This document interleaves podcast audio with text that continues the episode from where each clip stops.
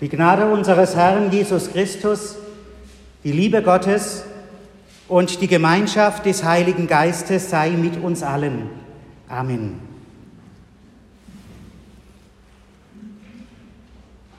Nach dem schrecklichen Erdbeben in der Türkei und in Syrien fällt es mir immer noch schwer, angemessene Worte für die heutige Predigt zu finden, liebe Gemeinde. Zu schwer wiegt das Leid, das die Naturkatastrophe dort angerichtet hat. Zu furchtbar ist das Grauen, das dort über die Menschen kam, um es in Worte zu fassen. Was kann da noch gesagt werden? Bleiben uns nur die Ratlosigkeit und das Schweigen? Kann denn angesichts dessen, was dort über die Menschen kam, ungebrochen von der Liebe Gottes erzählt werden? Oder ist es gerade der Glaube an diese Liebe Gottes, die uns an dieser Welt und wie sie sich gebärdet, nicht verzweifeln lässt? Finden wir vielleicht in diesem Glauben eine Alternative zur Verzweiflung und zur Hoffnungslosigkeit, trotz allem, dass Gott eben mit dieser Welt und mit jedem Einzelnen noch nicht fertig ist, trotz Leid, trotz Tod, trotz Verzweiflung, trotz Enttäuschung, trotz Hoffnungslosigkeit? Können wir durch diesen Glauben Worte finden, eine Sprache finden, die tröstet, die Mut und Hoffnung schenkt? Auf dem Hintergrund dieser Gedanken hören wir den Predigtext aus dem 18. Kapitel des Lukasevangeliums. Er nahm aber zu sich die Zwölf und sprach zu ihnen, Seht, wir gehen hinauf nach Jerusalem, und es wird alles vollendet werden, was geschrieben ist durch die Propheten von dem Menschensohn. Denn er wird überantwortet werden den Heiden, und er wird verspottet und misshandelt und angespien werden, und sie werden ihn geißeln und töten und am dritten Tage wird er auferstehen. Sie aber verstanden nichts davon, und der Sinn der Rede war ihnen verborgen, und sie begriffen nicht, was damit gesagt war. Es geschah aber, als er in die Nähe von Jericho kam, da saß ein Blinder am Wiege und bettelte. Als er aber die Menge hörte, die vorbeiging, forschte er, was das wäre. Da verkündeten sie ihm, Jesus von Nazareth gehe vorüber. Und er rief, Jesus, du Sohn Davids, erbarme dich meiner. Die aber vorne angingen, fuhren ihn an, er sollte schweigen. Er aber schrie noch viel mehr, du Sohn Davids, erbarme dich meiner. Jesus aber blieb stehen und befahl, ihn zu sich zu führen. Als er aber näher kam, fragte er ihn, was willst du, dass ich für dich tun soll? Er sprach, Herr, dass ich sehen kann. Und Jesus sprach zu ihm, sei sehend, dein Glaube hat dir geholfen. Und, so, und sogleich wurde er sehend und folgte ihm nach und pries Gott. Und alles Volk, das es sah, lobte Gott. Traurig ist, was Jesus ahnt und ungeschönt ausspricht. Siehe, wir gehen hinauf nach Jerusalem. Das bedeutet nichts anderes als, die Geschichte geht nun bald zu Ende, der Abschied naht, das Kreuz wartet. Das dämmert uns Menschen manchmal sehr schmerzlich, wenn eine Beziehung trotz aller Mühe und Versuche und vielleicht Therapie an ihr Ende gelangt. Wir beide schaffen es einfach nicht. Wenn ein Mensch im Krankenhaus hören muss, wir können nichts mehr für sie tun. Wenn Kinder sich mit einem harten Schritt von ihren Eltern lossagen, mit euch will ich nichts mehr zu tun haben, ganz zu schweigen von den bedrängenden Themen unserer Tage, die Nöte und die Abgründe dieser Welt, der ganze wahre und harte Kern. Wir hören das täglich in den Nachrichten. Dieses bittere, wehe Gefühl, das sich wie ein Eisenring ums Herz liegt, wenn unsere Lebenshoffnungen enttäuscht werden, wenn unser Selbstbild beschädigt wird, wenn Not, Tod und Elend uns sprachlos machen. Was macht das mit einem Menschen? Sich verabschieden müssen, gehen müssen, loslassen müssen, Böses erleiden, die furchtbare Fratze hinter der Maske sehen, Jesus, dem sie in Jerusalem zujubeln, mit Hosianna rufen und ein paar Tage später dieselbigen Leute kreuziget ihn. Das tut weh.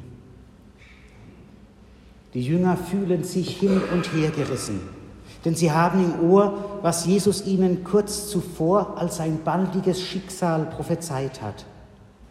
Nicht Königtum, sondern Erniedrigung, nicht Ehre, sondern Schande, nicht Glanz und Gloria, sondern Speichel und Spott. Der Kontrast könnte gar nicht größer sein. Ein Wechselbad der Gefühle für die Jünger in der Tat. Sie haben Mühe, damit umzugehen. Wer will es ihnen verdenken? Auch wir erleben ja solche Wechselbäder immer wieder im Leben und haben damit gleichfalls unsere Probleme dass auf den fröhlichen Karneval die ernste Passionszeit folgt, ist da noch vergleichsweise harmlos. Weitaus weniger harmlos ist das, was die Passionszeit alles umschließt und beinhaltet.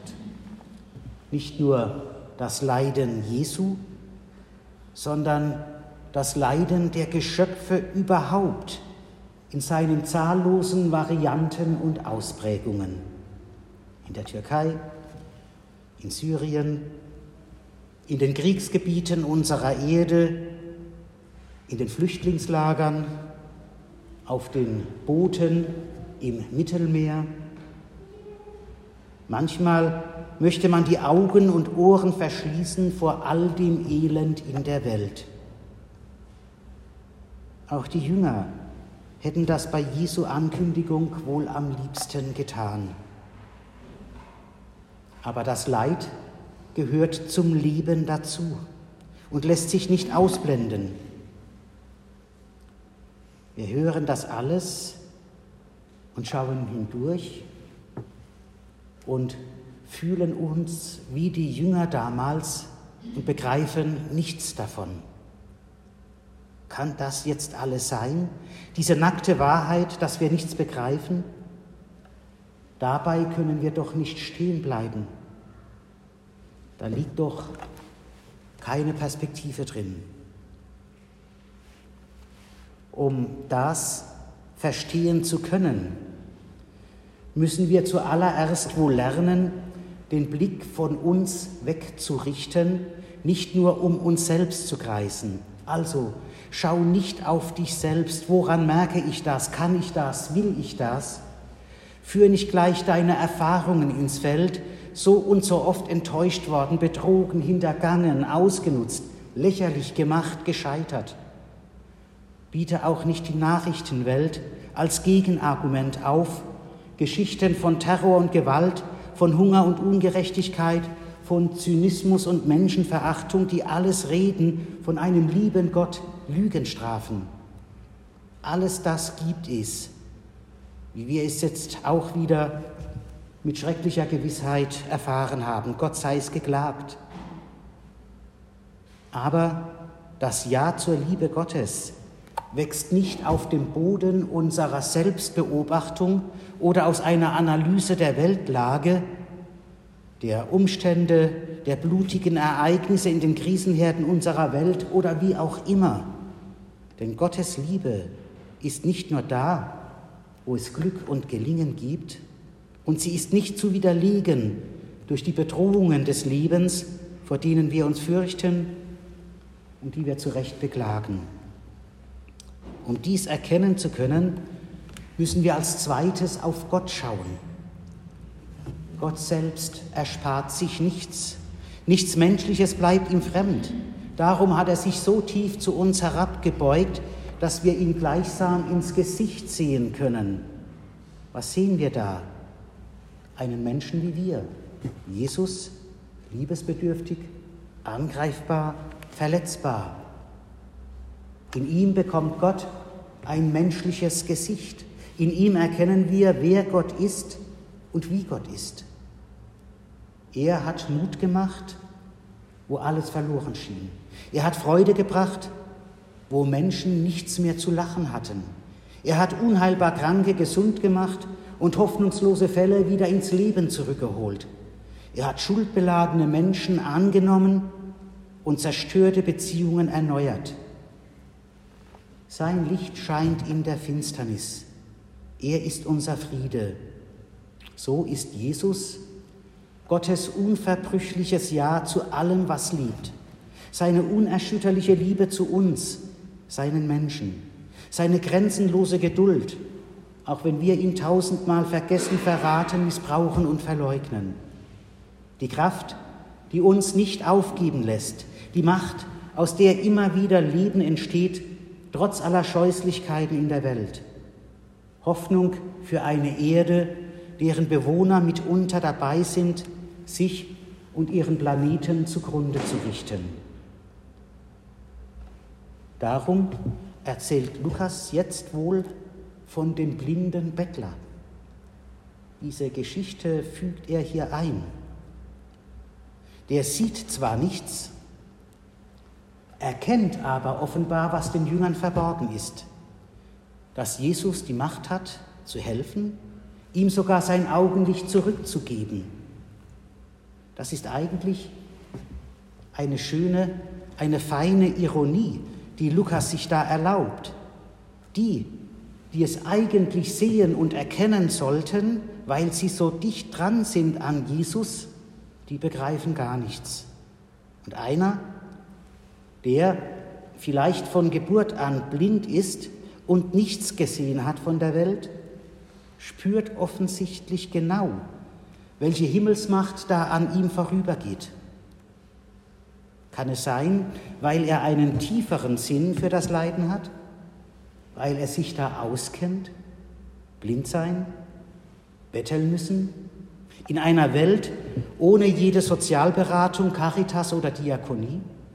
Leute wie er machen Abschaum, nicht beachtet, Ungeziefer aus der Gosse. Hat er vielleicht instinktiv erkannt, dass zu der ganzen Geschichte auch der böse Schluss gehört, mit dem hier auf der Welt alles zu Ende geht und der doch nicht das Ende ist, sondern die Voraussetzung, dass es Ostern werden kann für Jesus und für alle, die verzweifeln die ins Leid gestoßen sind, die trauern, auch für sie und auch für mich? Ist das jetzt vielleicht zu viel Theologie? Halten wir fest. Niemand wünscht sich ein Elend und Not und Trauer. Doch wer Leid und Schmerz kennt, der hat eine vertiefte Ahnung vom Leben ist ein viel reiferer, erfahrener Mensch, fühlt mehr, sieht mehr, begreift viel, viel mehr vom Lauf der Dinge, hat mehr Empathie, wie wir heute sagen, fühlt mit, leidet mit, hält so etwas aus, wie Jesus es sagt, siehe, wir gehen hinauf nach Jerusalem und flüchtet sich nicht in Ausweichmanöver, lässt sich seine Sehnsucht nicht nehmen, die Sehnsucht nach Heil und Heilung, nach Licht und Luft zum Atmen, die Sehnsucht nach etwas, das größer ist als der Tod. Das Wunderbare an dieser Geschichte für uns heute ist doch, dass wir alle lernen können, nicht von den Jüngern, sondern von einem quasi Unbeteiligten. Von ihm können wir lernen, der so beharrlich nach Jesus schreit, nicht aufzugeben. Von ihm können wir lernen, unserer Hoffnung zu trauen und unserer Sehnsucht. Die darf nicht locker lassen. Der Weg führt ins Licht, sagt Lukas, aber nicht ums Leiden herum, sondern durch es hindurch. Muss man erst blind oder leidend sein, um so tief sehen zu können? Wahrscheinlich ja. Das ist die schmerzliche Wahrheit, aber im Grunde eben auch die tiefe, die gute Wirklichkeit. Wenn wir uns dieser Wirklichkeit stellen und in ihr bestehen wollen, dann zeigt uns die Geschichte aus dem Lukasevangelium, es ist der Glaube, der durch die Wechselfälle des Lebens trägt. Dein Glaube hat dir geholfen, sagt Jesus zu den Blinden. Dieser Glaube, der sich durch Widerstände von außen nicht unterkriegen und zum Schweigen bringen lässt, der eine zuverlässige Adresse weiß, an die er sich wenden kann, der beharrlich auf dem Weg zum Ziel bleibt und der nicht aufhört, alles von Gott zu erwarten, auch das scheinbar Unmögliche. Auf diesen Glauben können wir bauen. Aus dieser Quelle können wir schöpfen, gerade dann, wenn die Ereignisse um uns herum dem zu widersprechen scheinen. Gerade dann, wenn uns Leid und Gewalt sprachlos zu machen drohen. Dieser Glaube gibt die Welt noch nicht verloren, dieser Glaube nimmt Not, Tod und Grausamkeit das letzte Wort. Denn das letzte Wort hat die Liebe, die uns der Glaube an ihn, den Anfänger und Vollender, schenkt und die uns umgibt. Diesen Glauben wünsche ich uns, liebe Gemeinde. Damit lässt es sich getrost in die kommenden Passionswochen gehen. Dabei begleite uns der Geist Gottes und schenke uns seinen Segen. Amen. Und der Friede Gottes, der höher ist als alle Vernunft, bewahre unsere Herzen und Sinne in Christus Jesus. Amen.